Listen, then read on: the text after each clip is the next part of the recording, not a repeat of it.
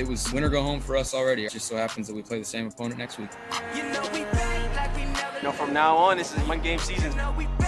Pressure is ever present. You either feeling it or applying it. This is the postseason where every team wants it just as bad as the next team. Same game. It just look a little different now. We scratched and clawed and found a way to, to get in. All we wanted was a chance, and now we have one.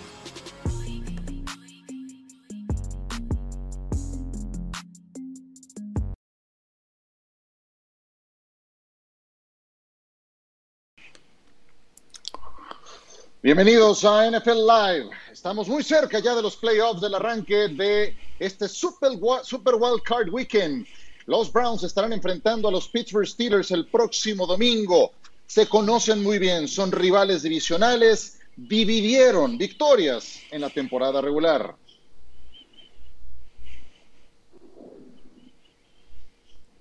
I think every player should approach uh, uh, this playoff game like it could be their last playoff game ever.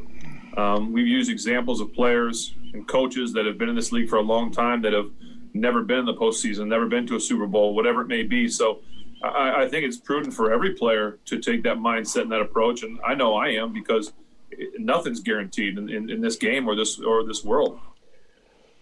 Lo escucharon a Ben Roethlisberger, que a sus 38 años de edad tiene este balance en postemporada. Todo comenzó uh, muy bien hasta el 2010. 10 victorias, 3 derrotas, par de anillos de Super Bowl, pero del 2011 en adelante esto se ha tornado un poco más turbulento. 3 ganados, 5 perdidos, sólido porcentaje de completos, sólido balance de touchdowns contra intercepciones, vaya nada que contar a casa, pero esa marca de tres ganados y cinco perdidos no es del todo brillante, y menos para un futuro Salón de la Fama como él. Un gusto saludarles en NFL Live con Mauricio Pedrosa, Ramiro Pruneda y Pepe Mondragón. Yo les pregunto, señores, ¿es esta la última oportunidad para Ben Roethlisberger de ganar un Super Bowl, de llevar toda la ruta a los Steelers, Mauricio? No, creo que se ha dado cuenta, saludos para todos, que eh, hay equipo, el, receptor más joven que tiene es eh, perdón, el más veterano que tiene es Smith-Schuster, que tiene 23 años, tiene juventud en el equipo.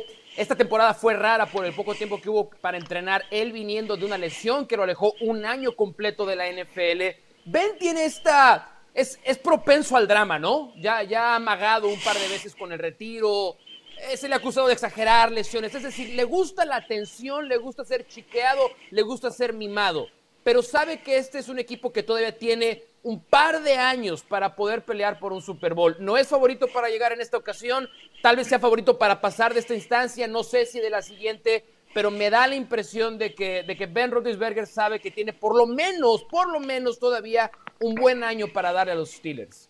Sí, oye, pero, pero esas lesiones no han sido inventadas. Esa, esa carrocería ya tiene muchas pero, pero le gusta, ¿eh? Cyril, pero, pero, pero sabes que le gusta el drama un poquito a Big Ben. La botita después de un juego, salir cojeando. sí.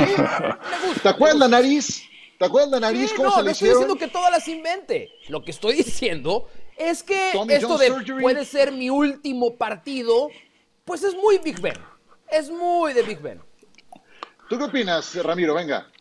Coincido, coincido con Mau. El equipo es muy joven y lo único que necesita para poder llegar a lo que sería un Super Bowl. No sé si esta temporada, ahí sí coincido completamente con Mao, es un ataque terrestre, que James Conner y el mismo Snead puedan tener temporadas constantes y regulares durante lo que va del año, porque lo hemos visto, los primeros tres juegos, dos juegos de James Conner arriba de 100 yardas, uno de Snead, pero después desapareció este ataque terrestre. También la línea ofensiva juega un gran papel en esto, pero me gustó el trabajo hecho por los cinco frontales, porque Big Ben fue uno de los quarterbacks menos capturados durante la temporada. Sí fue castigado, eso es definitivo, pero fue muy bien cuidado, justo por lo que le estaba diciendo a Mau, de que le gusta ser chiqueado, por así decirlo, o mimado, pero tiene equipo, los receptores son espectaculares, cada uno de ellos, que creo que ya los están centrando en no dar tanto espectáculo previo a los juegos, todo lo de los bailes,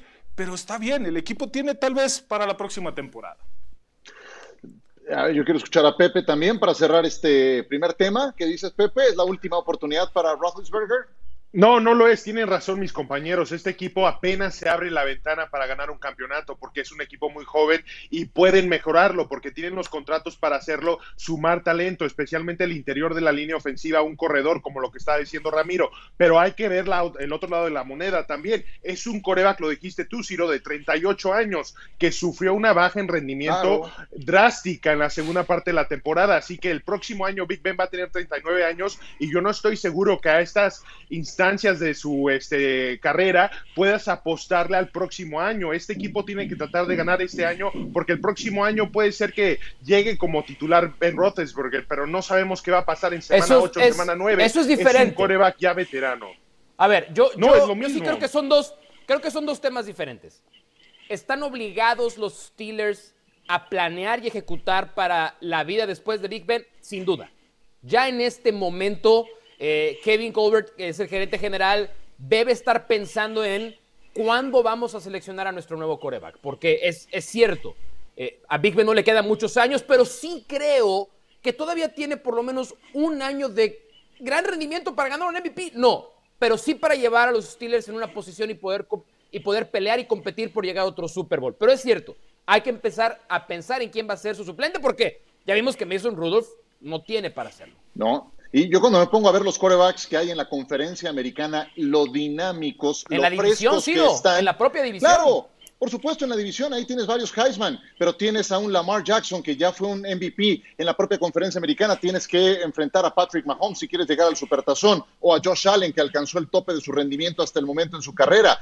Y Big Ben tiene 38 y ya tiene afinación, balanceo y, y lo que tú me digas. Y están obligados a ganarle a Cleveland este domingo, ¿eh? Están obligados. ¿Por qué? Por lo que vamos a presentar a continuación. Seguimos justamente con este encuentro, eh, porque los Browns algo les pasa cuando pisan Heinz Field. Vean eso nada más. Cero triunfos en los últimos 17 juegos visitando a Pittsburgh. La última vez que se pararon ahí, se comieron una vapuleada de 38 puntos a 7. Y eso que eran unos Browns que empezaban a ganar en confianza, qué sé yo. Llegaron allá, los zarandearon después del primer cuarto y medio y no tuvieron con qué competirle a Pittsburgh. Pero ya pasó mucho tiempo de eso. El tema ahora es que a los Browns se le están cargando demasiadas pulgas. Afortunadamente no hay más positivos, no hay más casos positivos que los inicialmente reportados. No podrá estar el coach general, no podrá estar el guardia titular Joel Bitonio, del 27 de diciembre al 2 de enero hemos tenido 34 positivos más entre jugadores en toda la NFL y 36 positivos entre otros integrantes de los equipos. Es el número más alto de contagios durante un lapso de siete días desde que inició la temporada. Afortunadamente no hay más con los Browns y tampoco hay casos con Pittsburgh porque apenas los enfrentaron el último fin de semana. Este equipo no es mi imagen, son los Cleveland Browns, dijo el coach Stefanski. Tenemos un oponente que conocemos bien y ellos nos conocen bien. Solo tenemos que armar un plan y nuevamente encontrar la manera de ganar. Fue lo que dijo Kevin Stefanski, artífice de este renacimiento de los Browns y no podrá estar en la banca. No nada más es el head coach Ramiro, es también el que manda las jugadas, es el que ha sacado lo mejor de Baker Mayfield hasta el momento. ¿Qué tanto van a pesar las ausencias para Cleveland? Van a pesar bastante, pero creo que lo que están haciendo durante esta semana, la manera de entrenar, porque ha sido una temporada de cambios, de controlar muchos egos dentro del equipo, tener una temporada de 10 victorias, poderle haber ganado en los Steelers para poder tener su pase, pero sí me preocupa la falta de comunicación que no va a tener Baker Mayfield, alguien que le esté hablando al oído, que le esté diciendo que se tranquilice, qué decisiones mejor tomar, darle las herramientas pero aún así creo que van a poder lograr sacar este encuentro en los pies y en las manos de Karim Hunt. a ver, hay, cuestiones de filosofía que no van a cambiar. O sea, hay, hay cuestiones de, plan de juego que van a ser las mismas. Alex Van Pelt, ¿se acuerdan de Alex Van Pelt? ¿Por qué lo conocimos? ¿Se acuerdan que trabajaba con Aaron Rodgers y, lo, sacaron de Green Bay? Después se fue a Cincinnati, ahora es el coordinador ofensivo, él va a llamar las jugadas. Y es Pero hay momentos en los que, correcto, en los que el entrenador en jefe una tercera y ocho, adentro de dos minutos, una, una serie ofensiva sin reunión. Hay cosas que en las que el entrenador en jefe marca la diferencia. Si tuvieras a un mariscal de campo con cinco o seis años en la liga, veterano, si, tuvieras a Big Ben, que llama sus propias jugadas, pues tal vez no hay problema. Pero Baker Mayfield creo que va a resentir mucho la ausencia de Kevin Stefanski en ese tipo de jugadas, pero también la de Joe Bitonio. Bitonio es un guardia all pro, eh, es un excelente liniero ofensivo. Y, perdóname, Ramiro, que me meta aquí en tu arena. Y sabes que no, no es sexy, no es sexy hablar de linieros ofensivos por más de que digas otra cosa. Pero en este caso sí es importante, porque el ataque terrestre funciona para los Browns porque tiene una gran línea ofensiva. Y sin, y sin este guardia, creo que van a batallar en ese sentido. ¿Viste arañas en el techo o, qué había por allá, Ramiro? Es que por supuesto que es hablar de estética, hace que los corebacks y cualquiera se vean excelente y un equipo pueda llegar. Ramiro.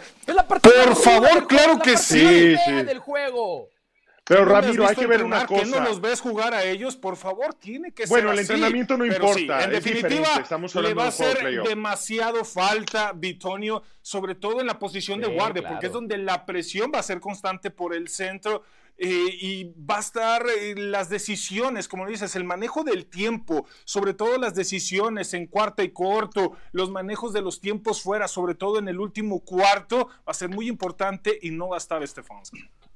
Pero creo que se están adelantando un poco, porque antes de hablar del entrenador tenemos que hablar de lo que hay en la cancha. Por ahí Mao acertó totalmente, porque sin Joel Vitorio no van a poder bloquear. No lo pudieron hacer primero en el primer juego, con Joel Vitolio. Ahora sin él no lo van a poder bloquear a Cameron Hayward, a Stefan Tuet, a Tyson Alualu, a TJ Watt. Por Dios, no tienen con qué. Si quieren establecer el juego terrestre, que es la base, la columna vertebral de esta ofensiva, lo tienen que hacer con la línea ofensiva, no con la penetración de Pittsburgh. Y sí, Baker Mayfield tiene un gran rating contra el Blitz, 108, que es muy bueno. Pero el problema es que Pittsburgh te presiona con cuatro, no te mandan el Blitz. Y otra preocupación muy grande es que defensivamente, incluso con Mason Rudolph, les da lanzó profundo. Ahora es una defensiva que te permite muchas facilidades en el juego aéreo. Con Ben Roethlisberger en la ofensiva, creo que se les complica mucho. Creo que Cleveland, su problema no es que no van a tener su entrenador, que es un gran problema. El problema es que sus fortalezas no, no se miden bien contra las fortalezas de Pittsburgh, que es un equipo en una gran desventaja. Sí, eh, los noto también muy volcados en favor de Pittsburgh. No, no, no, no, no, no, no, no, no, no. Yo sí, la verdad. No, no, no, a mí no me cuentes así. Cincinnati les dio una arrastrada fea, ¿eh? Está bien. A mí, no me cuentes ahí, Ciro, por favor. Yo no. Está bien, bueno, bueno. Yo, yo, yo creo que va a ganar Pittsburgh, pero bueno, ya veremos. Eh, la localidad sí pesa mucho en este tipo de partidos. No sé si vayan a cubrir los seis puntos que están manejando por ahí. En postemporada ya se han enfrentado enero 5 del 2003.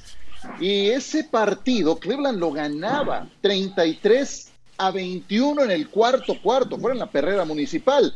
Pero un touchdown de Tommy Maddox a Heinz Ward en el cuarto cuarto y un acarreo de anotación en el último minuto de Chris Fuamatu Mafala, esto solamente para Steelers de Hueso Colorado, sacaron el partido. Estaban los Plaxico Burres, el ya referido Tommy Maddox, Heinz Ward, del otro lado, Kelly Holcomb era el coreback de Cleveland y lanzó para 429 yardas y tres pases de anotación, pero no fueron suficientes. Ganó Pittsburgh en la recta final por tres puntos, 36 puntos a 33 en la perrera municipal. Enero del 2003. Qué buenos recuerdos para algunos, verdaderamente. Eh, los Browns y los Steelers desde el 2003, ¿qué es lo que ha ocurrido?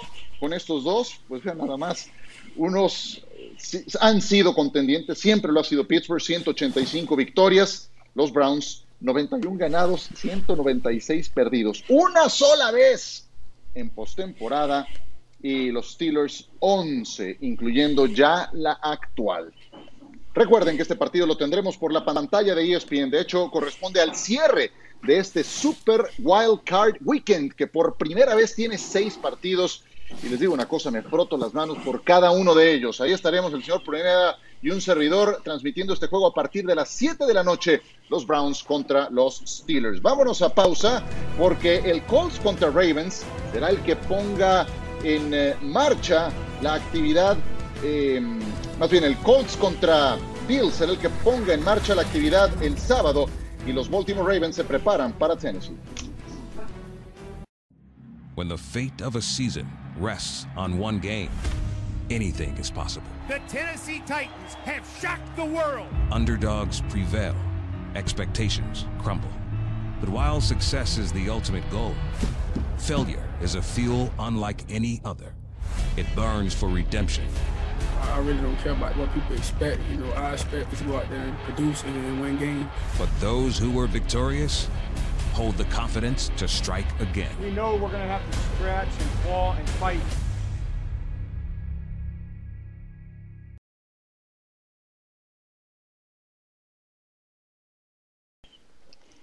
Ravens contra Titans, juegazo. Se enfrentaron apenas el 22 de noviembre en Baltimore, Tennessee ganó 30-24 en tiempo extra, más de 100 yardas de Derek Henry, como suele ser una costumbre. También logró un touchdown. Ryan Tannehill consiguió dos pases de anotación a AJ Brown, a John Smith, pero se enfrentaron también en la postemporada anterior y Tennessee derrotó a Baltimore y en aquella ocasión Lamar Jackson 52% de sus pases. Un juego en el que Lamar Jackson lanzó 59 envíos. Y es que Baltimore se fue abajo en el marcador muy pronto en aquel partido. Perdía 14 a 0 al inicio del segundo cuarto. Iban abajo 28 a 6. Y a este equipo, al que le cuesta mucho trabajo venir de atrás, perdió también en postemporada. Pero los números de Lamar Jackson no son buenos en postemporada. Cero ganados y dos perdidos, aún con la ventaja de la localidad. Hoy no la tiene. ¿Podrá ganar ahora sí en postemporada, Pepe? La verdad no lo creo porque tiene que lanzar para hacerlo. Vemos que es un equipo de Tennessee que sabe controlar el reloj y eso es algo que le juega en contra a Lamar Jackson porque lo presiona. Pocas veces vamos a ver que una defensiva de Baltimore pueda sacar esta ofensiva de Tennessee en tres y fuera por lo que pueden hacer en primera oportunidad. En segunda oportunidad casi nunca pierden yardas. Eso le suma toda la presión a Lamar Jackson. Si hay una forma, pero es jugar al tú por tú con el juego terrestre, sostener las series. Si tratan de utilizar demasiado el brazo de Lamar Jackson y se equivoca, ahí es donde las cosas se vuelven un poco más difíciles porque va a tener que sacar el partido con el brazo y a mí no me convence Lamar Jackson que lo pueda hacer. Mm, bueno, hay un escéptico, ¿tenemos algún otro escéptico o algún optimista entre Mauricio? No, yo, yo, soy, yo soy optimista, soy optimista, no mucho, pero soy optimista. Eh, sí hay algo que juega en contra de Lamar Jackson y es cómo le han jugado los equipos en playoff y por qué ha perdido. Cuando se enfrentan defensivas a Lamar Jackson en postemporada, no lo presionan, no lo cargan. Y esa es buena noticia para los Titans, que fueron de los peores equipos en la NFL presionando al mariscal de campo rival.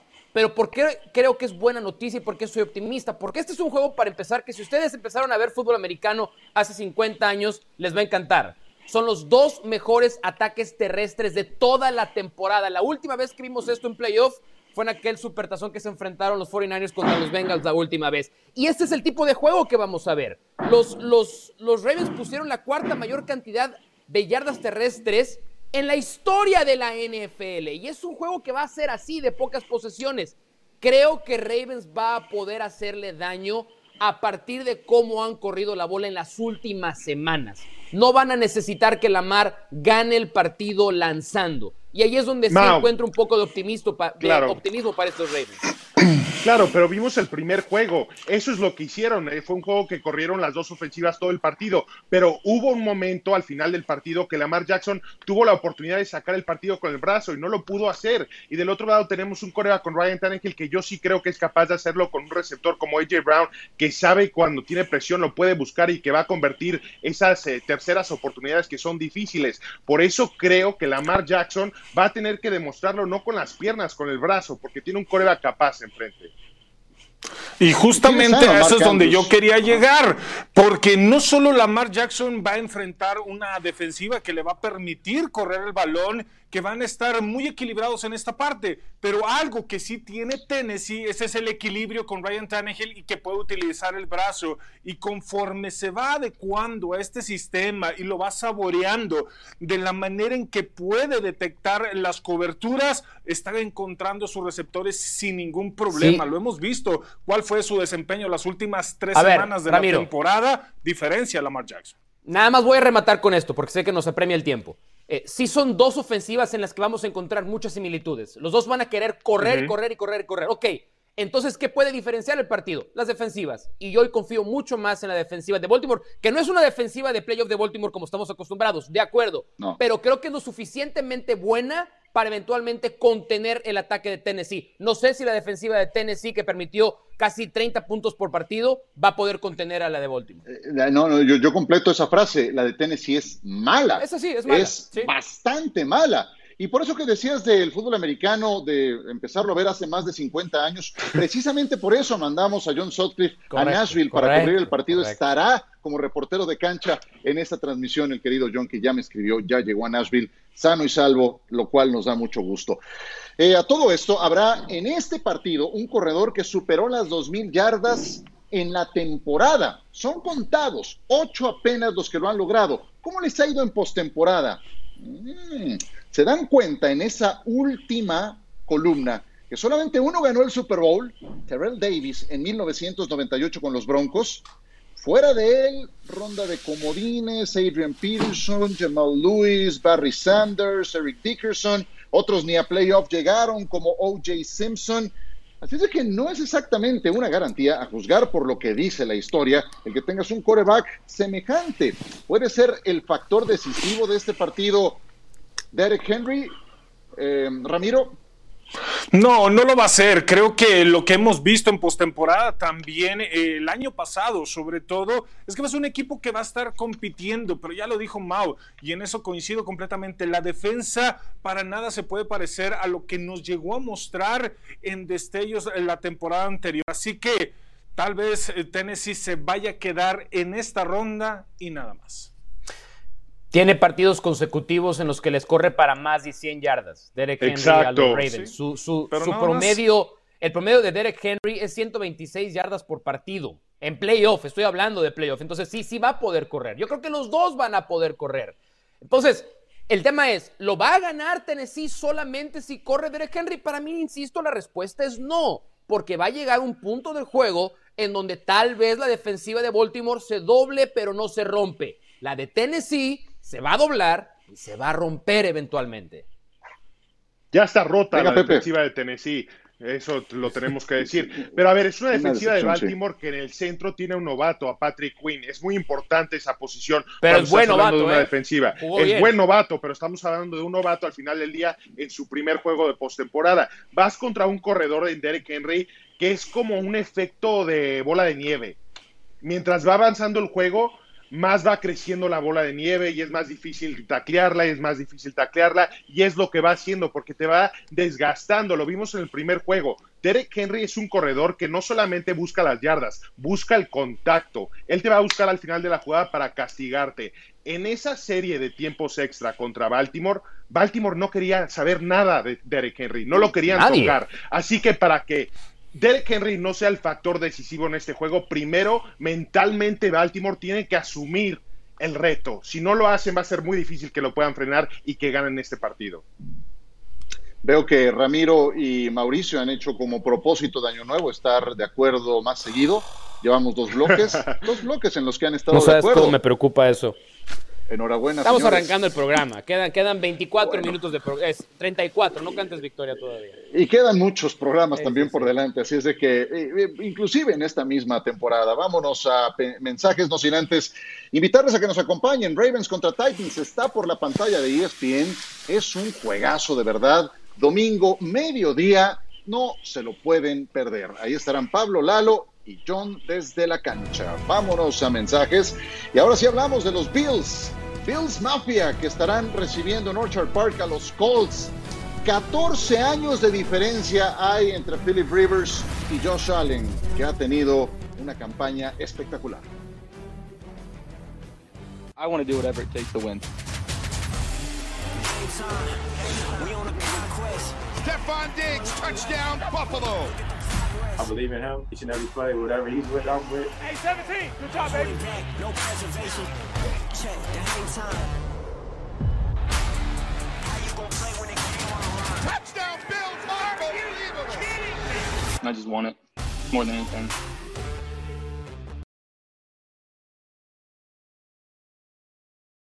Este es un juegazo, el de Indianapolis contra Buffalo. 14 años de diferencia entre Philip Rivers y Josh Allen. Rivers firmó por un año nada más y 25 millones con los Colts, los metió a postemporada. Josh Allen ha mejorado drásticamente en las principales categorías de evaluación para un quarterback. un 11% más en porcentaje de pases completos. Mejoró una buena cantidad sus yardas, casi 1.500 yardas aéreas más de un año al otro. Pases de anotación casi duplicó el total de un año al otro, de 20 a 37, temporadón de Josh Allen. Vemos frente a frente lo que han hecho estos dos equipos desde la semana 12. Los Colts con marca de 4 ganados, 2 perdidos, suena bien. Los Bills con marca de 6 ganados y 0 perdidos. Tal vez por eso la mayoría piensa que Buffalo va a ganar, pero ya hicieron enojar a Darius Leonard, este tremendo linebacker de Indianápolis que hizo el siguiente comentario. Es una locura que todo mundo diga que los Bills van a ganar. Todos pensaron que nosotros no lograríamos meternos a la postemporada, pero lo hicimos. Cuando eres el sembrado número 7, todo el mundo espera que fracases. Esa es su mentalidad. Todos piensan eso y están muy, pero muy equivocados. Pepe, ya hicieron enojar a este que es un jugadorazo. ¿Qué esperas que ocurra? ¿Pueden dar la sorpresa a los Colts en Orchard Park? Es que la verdad no debería de ser una sorpresa. Es un equipo de Indianápolis que es un equipo muy completo, que tiene todo para ganar en la postemporada. Pittsburgh nos enseñó cómo frenar a Josh Allen en la primera mitad. Si lo puedes blitzear, y mezclar las coberturas, lo puedes frenar un poco, hacer lo que piense un poco más y eso es suficiente para poder frenar esa ofensiva. El problema de Pittsburgh fue que en la segunda mitad no tenían al personal para poder sostener ese tipo de defensivas y seguir jugando de esa manera. Indianapolis lo tiene. Y ofensivamente, con la línea ofensiva que tienen, que es una de las mejores en la NFL, que a veces se nos olvida esa parte, y el corredor que tienen en Jonathan Taylor, que está jugando a su mejor nivel ahorita, esa es la fórmula para ganarle a Buffalo. Es una defensiva que tiene problemas contra el juego terrestre. Lo que va a tener que hacer Indianapolis es que cuando lleguen a zona roja, va a tener que conseguir los touchdowns. No va a poder este, darse satisfecho con tres puntos. A ti, entonces, para ti no sería una sorpresa que Buffalo ganara. No, para nada. Eh, para mí sería una sorpresa que Colts ganara. Sí, para mí sí sería una gran sorpresa. Yo creo que para ganar efectivamente necesita un buen partido, de, no un buen partido, el mejor partido en la carrera de Jonathan Taylor y viene de tenerlo porque corrió para 253 yardas. porque eso evidentemente eh, mantiene, y esto es, es fácil de entender, mantiene afuera del terreno de juego a lo mejor unidad de los Bills que es ofensiva. Pero es que estos Bills, bien decía Pepe, los Steelers encontraron una manera de contenerlo, pero los Bills son tan buenos que encuentran diferentes maneras de ganar. Y sí, todo empieza y termina con Josh Allen. ¿Cuál es la gran diferencia, además de las estadísticas que presentaste, Ciro? y creo que no se mide con estadísticas, es la toma de decisiones. Antes la gran crítica a Josh Allen es que era un cuate desesperado para lanzar. Y, si, y se veía una ventana chiquitita, igual lanzaba intercepción. Cuando se tenía que deshacer del balón, no vivía o no jugaba para vivir a la siguiente jugada. Y eso ha cambiado para esta temporada. No es casualidad de que Stephon Diggs tuvo una excelente campaña, pero además casi se queda con otro receptor superando las mil, yardas con Cole Beasley. No jugó el último partido y por eso no pudo alcanzar las mil yardas. Buffalo tiene demasiados recursos a la ofensiva como para pensar que los Colts, que tienen una buena defensiva, lo puedan contener. Creo que Bills gana y gana hasta cómodamente el juego. ¿Qué dice Ramiro? Pues no tanto contener, pero sí limitar. Ya estábamos hablando de Dario Leonard, pero otro defensivo que va a ser muy importante en este esquema es de Forrest Buckner. Este es, ah, para mí, tuvo una temporada excelente después de la salida de los 49 de San Francisco por el problema que tuvieron dentro de la agencia libre y los topes salariales, pero ha tenido una gran temporada. Para mí debió haber estado dentro del Pro Bowl y estar presionando a Josh Allen. Como bien lo decía Mao, la conexión que tiene con Stanford Dix, con lo mismo que puede hacer con Cole Beasley, hay que interrumpirla, hay que dejarlo incómodo. La presión va a ser constante y de Forrest Buckner es el hombre indicado para estar encima de él y evitar esa conexión. Y como ya lo vimos la temporada pasada, la presión obligaba a tomar malas decisiones. Hoy ha mejorado mucho su línea ofensiva, pero no sé si vayan a poder al 100% con DeForest Buckner y Ram. ¿Y te acuerdas en el partido contra Pittsburgh lo mucho que sufrió el interior de la línea ofensiva de Buffalo contra ese frente? Puede ser la misma historia. ¿Escuché bien, Ramiro? ¿Escuché bien, Ramiro, o dijiste como bien dijo Mau? Tres segmentos Solamente en cuanto a la ofensiva, pero ojo, oh, repito, por eso vamos, lo que va a cambiar es esto. Vamos de 3-3. Es, es regalo de Reyes, es regalo de Reyes, Mau, abrazo. Qué buena onda. Bueno, todavía tenemos varios segmentos. No quería beber, pero Vamos bueno. a ver.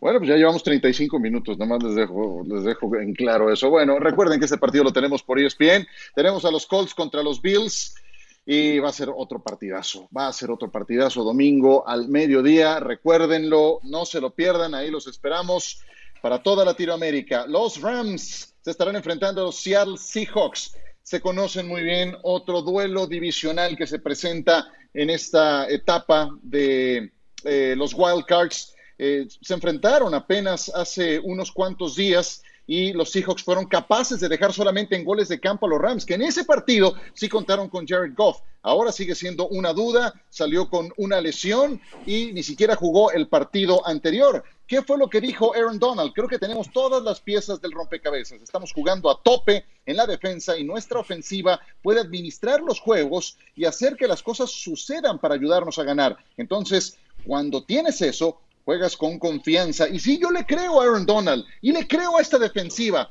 Pero entonces, ¿por qué demonios, Mauricio Pedrosa, es que se atascó tanto su cierre de temporada? Si tienen picos tan altos y tienen una defensiva con jugadores como Donald, como Ramsey, eh, por mencionar solamente algunos, ¿cómo pueden perder con los Jets? Y eso no fue hace mucho.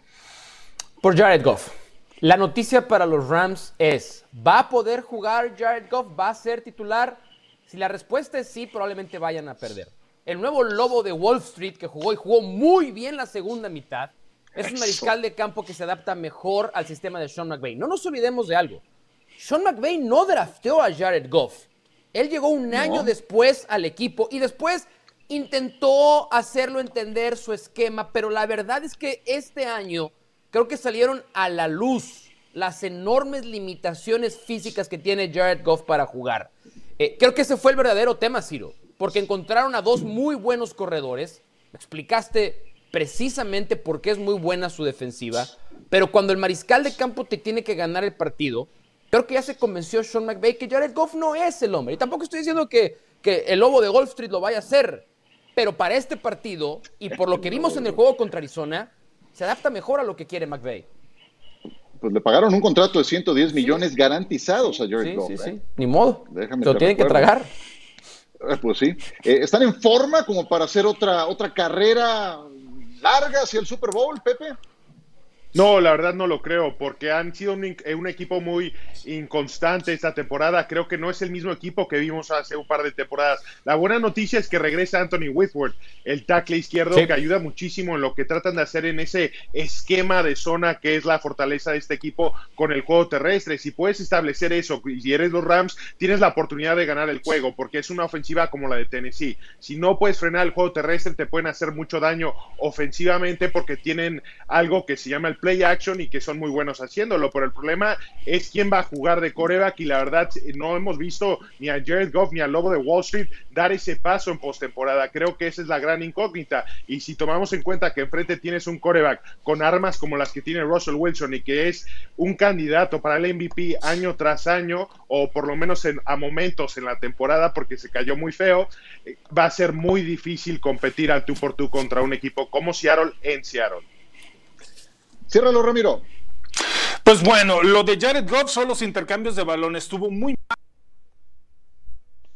Voy a la parte defensiva. Me encanta lo que está haciendo los Rams. Jalen Ramsey, a cualquier receptor elite que le hayas puesto, menos del 50%, mucho menos de esto en cuanto a pases completos. Así que hay un duelo que va a estar muy marcado en contra de DK Metcalf pero el otro receptor no va a haber quién lo cubra y es Tyler Lockett, así que lo tiene que encontrar, encontrar esa química, Russell Wilson. Sí, pero o sea, ya, ya, ya encontré, ya encontré, ya encontré cómo pegarla, ya, ya, ya encontré, ya, llegamos, llegamos, llegamos. No, no, no, si los Seahawks van a ganar no es por Tyler Lockett, es DK Metcalf y te tengo una mala, una mala noticia con DK Metcalf. En los últimos cuatro partidos, no tiene una sola recepción de la que haya pasado de 20 yardas. Y de eso come, desayuna y cena la ofensiva de los Seahawks, que ha caído dramáticamente en la segunda mitad de la temporada. No Mau, y solamente una cosa. Llegué, para y se va a quedar así con Jalen Ramsey. Llegué. Sí, Ram, Mau, para que esa defensiva funcione, van a tener que sostener serias ofensivamente. Si no lo pueden hacer, Seattle va a tener una gran ventaja.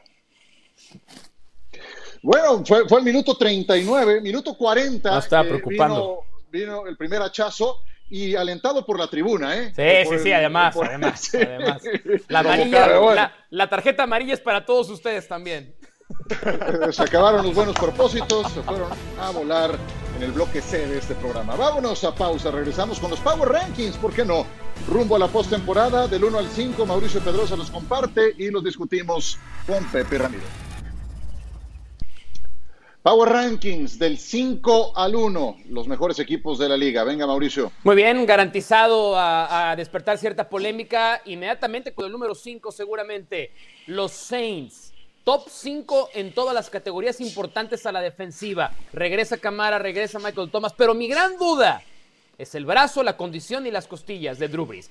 Número 4, los Bucks. Sí, los tengo por encima de los Saints en las últimas cuatro semanas de temporada regular. Tom Brady, 12, 12, pases de touchdown, una sola intercepción. Ya hay química con Antonio Brown. A ver cómo está Mike Evans, Rob Gronkowski, pero es el ataque terrestre lo que va a sacar este equipo adelante y creo que está en un muy buen momento. Casi no han capturado a Brady en esas últimas cuatro semanas. Número tres, los Chiefs. Si los Chiefs se hubieran encargado de demostrarnos que podían cerrar a, a tambor batiente, arrollando a sus rivales, los tendría más alto, pero no lo hicieron. Número dos, los Packers. Discúlpenme la falsa promoción. Ahora o nunca para Aaron Rodgers, pero parece que el recibir toda la postemporada en casa, algo que casi no ha hecho en su carrera, le va a ayudar para tratar de regresar al Super Bowl. Y número uno, los Bills. Lo lamento, pero es el equipo más caliente en la temporada. Josh Allen fue candidato o va a ser candidato para ser MVP. Hay pocas cosas que le podemos criticar a estos Bills. Muy bien, simplemente a manera de aclaración y para reforzar lo que acabas de exponer, Mau, Nuevo Orleans 5, correcto. Tampa 4, Kansas City 3, Green Bay 2, Buffalo 1. Simplemente para dejarlo bien en claro. Sigue Ramiro, venga, dale. Yo me quedo con el lugar número uno, los jefes de Kansas City. En el lugar número dos, Buffalo. Esta final de conferencia va a estar impresionante. En el lugar número tres, me voy a quedar con los Packers. En el lugar número cuatro, final de la conferencia nacional con los Santos de Nueva Orleans. Y algo que me duele, pero se lo merecen por lo mostrado en el mes de diciembre y que ahora sí Antonio Brown en las últimas dos semanas de temporada fue factor, Tampa Bay. ¿Te duele? ¿Por qué te duele que esté Tampa Bay 5? Pues, pues porque, no sentía que Tom Brady lo fuera a lograr. Y odia a Antonio Brown, Ciro, porque aquí se dijo que Antonio Brown iba a ser factor y el señor se atrevió a decir que no. ahí está. Qué bueno que lo acepta, habla bien de él. De impacto inmediato y no lo fue de inmediato. Últimas dos semanas de la temporada y nada más. Dale, Pepe. Número 5, los acereros de Pittsburgh. Ya olvídense de la temporada regular. ¿Eh? Este equipo demostró que puede ganar en postemporada. Le ganó a Indianapolis, descansó, descansó, a Big Ben, está listo y van a ser una amenaza en playoffs. Juegan contra Cleveland en casa. Después seguramente tienen que visitar Buffalo para un juego de revancha. Y así de cerca están de un juego de campeonato de conferencia contra Kansas City. Número 4, coincido, es Nueva Orleans. Número 3, Buffalo. Número 2, Kansas City. Siguen teniendo a un chavo que se llama Patrick Mahomes y sigue siendo el mejor coreback en esta liga. Bueno, si no es que lo es Aaron Rodgers. Por eso pongo número uno a los Packers. Y yo lo dije en este show, lo tengo que reconocer, que no pensaba que los Packers podrían llegar al Super Bowl por las deficiencias ah, que teníamos, que eran, que eran demasiadas. Pero llega un punto que el nivel al que está jugando Aaron Rodgers rebasa esas deficiencias y estamos en ese punto. Es el mejor coreback en la liga en este momento. A ver, Mau, yo sí tengo, eh, antes de, eh, antes presentamos eh, el mío, que está muy en concordancia con lo que acabamos de ver. Yo sí creo que Kansas City sigue siendo el uno, porque este equipo ha ganado casi casi jugando al 60-70%. No ha tenido que exigirse más para tener marca de 14 ganados, 2 perdidos. Y es que este equipo tiene un techo demasiado alto y tiene también un piso que inclusive le da para tener semejante marca. Y después de todo lo expuesto, soy el único que pone en el lugar 5 a los Ravens. Yo confío mucho en Baltimore y creo que van a ir a ganar a Nashville el partido este fin de semana. Yo te quiero preguntar, Mau, ¿por qué Tampa Bay 4 y Nueva Orleans 5 si los Santos le ganaron los dos enfrentamientos directos? Y me hablas del cierre que tuvo Tampa, pero sí, jugando contra Detroit que estaba desastrado y dos veces contra Atlanta. Porque a base de violentas y groseras cachetadas, he aprendido a no apostar contra Tom Brady. He aprendido a la mala, no a la buena, a la mala. Y, el momento que veo de Tom Brady contra el momento que veo de Drew Brees, las armas que tiene Tom Brady contra las armas que tiene Drew Brees, me hace quedarme con Tom Brady. He aprendido a no cometer el error de apostar contra él. Ramiro, ¿y qué opinas? Una breve, Ramiro, ¿qué opinas de que Pepe haya puesto en quinto a Pittsburgh? Le ganó el corazón al señor. Le ganó el corazón. Vimos lo último, lo último que mostró los Steelers con Mason Rudolph. No, señor, le ganó el corazón. No tengo palabras. O sea, ¿cómo lo explicas, Mau? Mason Rudolph no juega. Bueno, fue, Pepe el único que puso a Pittsburgh entre los cinco mejores. Ya veremos, que empiecen por ganarle Cleveland. Y les digo una cosa, están obligados a ganarle a los Browns, se los recuerdo, ¿eh? se los dije en el arranque. Sí, sí, pero, Son locales, estos otros no han entrenado. no, no, no, es simplemente, es simplemente recordarles el compromiso que tienen con su afición. Vamos al top ten, el top ten que ya viene, como dice Jorge Eduardo, el que a todos entretiene. Venga, adelante.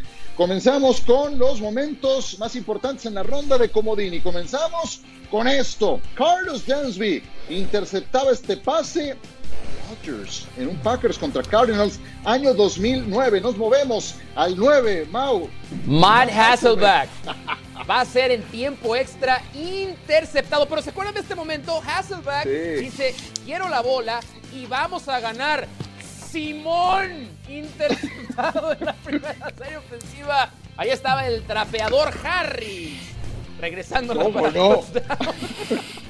que esa es una, una, joya de momento, por supuesto. Número 8, Ramiro. Pues un juego doloroso, la falla del gol de campo en ese juego comodines de los gigantes de Nueva York en contra de los 49, ahí lo veíamos, no sabía qué hacer con el balón el holder, tira la pedrada hacia donde caiga, pues cayó en el suelo y fue incompleto. Tim Hijo, qué lástima. Número 7, te tocó esa, Pepe. ¿Pero por qué? ¿Porque puse a Pittsburgh quinto? No sí, sí, por eso. Así fue. No, sí, sí, sí, sí, sí, fue por eso. El Aparte, pero espérate, ¿sabes qué es lo peor? El productor de hoy le va a los Steelers. ¿Qué diablos hace? Él tenía la potestad para eliminar esa jugada aquí. ¿Qué fue? Qué barbaridad. Esta remontada de Andrew Locke fue fantástica en un Chiefs contra Colts en el 2013. ¿Cómo se le extraña Andrew Locke? Pero pues, cómo no, si no tenía línea ofensiva con el equipo que hoy tiene Indianapolis, estaría volando Andrew Locke. Qué lástima que no está más. Seguimos con los mejores momentos. Número 5, venga Mao, mira nomás. Bueno, este también comenzó a definir la carrera de Antonio Ramiro Romo en el Cowboys Seahawks. Ahí estaba el holder Antonio Ramiro Romo y pues con mantequilla en las manos, también no supo qué hacer después. Creo que ahí comenzó a marcarse la tendencia de lo que iba a ser su carrera en la NFL. La verdad, la verdad. Tiene más momentos chuscos que momentos brillantes. Martín Gramática que, que, no podía conectar ese intento de gol de campo que estaba a tiro de piedra. Esta, ¿cómo olvidarla? Ramiro Proneda. De Beast Mode, Marshall Lynch, ahí lo vemos rompiendo tacleadas. Cuánta gente se le atravesaba de los Santos de Nueva Orleans, toda la línea ofensiva. Hasselback ahí persiguiendo para ver si le podía ayudar. Y la celebración típica de Wow, me volví a emocionar con esa jugada. Número 3. Uy, Pepe. Jugada histórica de Catch 2 de Steve Young a Terrell Owens, cómo olvidarla, una jugada muy importante en la historia de este deporte. Yo me acuerdo más por las lágrimas de, Terrell Owens, qué, qué juego tan dramático. Este regreso fue espectacular. Eh, tomo la palabra, soy el más veterano de los cuatro. El regreso de Frank por mucho además. Era el coreback suplente de los Bills contra los petroleros de Houston que tenían la ofensiva run and shoot, estaba Warren Moon, etcétera, lo sacó adelante Frank Reich, un regreso bárbaro. ¿Y cómo olvidar esta, Mau? Pues es, mismos equipos, nada más que diferente, Ciudad 1. Bills Titans, el milagro de la ciudad de la música y que yo sigo insistiendo que fue castigo. Frank White en el pase, Kevin Dyson se escapa para ganar milagrosamente el juego. Mira, el Rob Johnson era el quarterback de los Bills. Son otros tiempos para Buffalo. Se han, reinventado y después de mucho tiempo están de vuelta ahora como locales y como campeones divisionales los Bills. Qué buenos recuerdos de la etapa de comodines. Pausa. Mitchell Trubisky está de regreso en postemporada. Eh, habló del partido contra los Saints. Desfavorecidos por 10 puntos los Bears. dijo, definitivamente tenemos que abrir el juego. En cuanto a ser agresivos, me gustaría intentarlo en cuarta oportunidad. ¿Cómo no? Eso es solo una forma de pensar, pero creo que lo más importante es que tenemos que anotar más touchdowns en la zona roja. No, pues sí, más touchdowns que el rival también, de una vez. no. no está fácil, no está fácil para el equipo de Chicago, que en algún momento en esta temporada ilvanó seis derrotas. Y ahí está Mitchell Trubisky, para quien lo quiera. Eh, va a ser agente libre al final de esta temporada. 30 segundos cada quien. ¿Cómo ven este partido para Chicago, Mauro? Eh, de todos los corebacks que están en esta postemporada, el único que se juega su chamba en el juego es Mitchell Trubisky, porque nadie esperaba que llegaran a esta instancia y un mal partido, un catastrófico partido, puede que acabe su etapa en Bears. Ramiro. Y además es del que menos se puede esperar y como siempre va a fallar a la hora buena, así que la tienen no a los Santos. Pero lo bueno, Ramiro, es que no eh, tiene nada que perder, lo dijo ahí. ¿Por qué no jugárnoslas en cuarta oportunidad? Porque sabe que es la última oportunidad de hacer algo que transcienda y que pueda ser el coreback titular la próxima temporada. Si no lo hace ahorita, si no suelta el brazo, las piernas, todo, ya no va a ser titular en esta liga. Sí, porque Chicago desde el principio dejó claro que no lo no lo tomaban para la opción del quinto año, y estamos hablando de una segunda selección a nivel global. Pero, ¿qué van a hacer los Bears? Esa es una buena, es una buena pregunta, porque tampoco es que Trubisky haya despejado todas las dudas que hay en todo Imagínate que gane. Imagínate que Imagínate. está, está contra Minnesota la temporada para este partido, ¿eh? Exacto, sí, bueno, pues, vamos a ver la historia. Pausa y despedimos. Ya nos vamos, pero les recordamos que si ustedes nos sintonizan en toda Latinoamérica, tenemos toda la conferencia americana. Si nos sintonizan en Centroamérica, tenemos todos los partidos para ustedes este fin de semana. Los esperamos. La última y nos vamos, Mauricio. Pues yo la verdad estoy muy emocionado porque eh, esto se siente sábado y domingo. Antes nos emocionábamos con cuatro juegos, imagínense seis. Así es que compórtense. Eh, a ver si hay sorpresas. Yo creo que van a ganar los favoritos. Yo también creo, yo también creo. Muchas gracias, Ramiro. Gracias, Pepe. Cuídense mucho. Que la pasen bien esta mañana.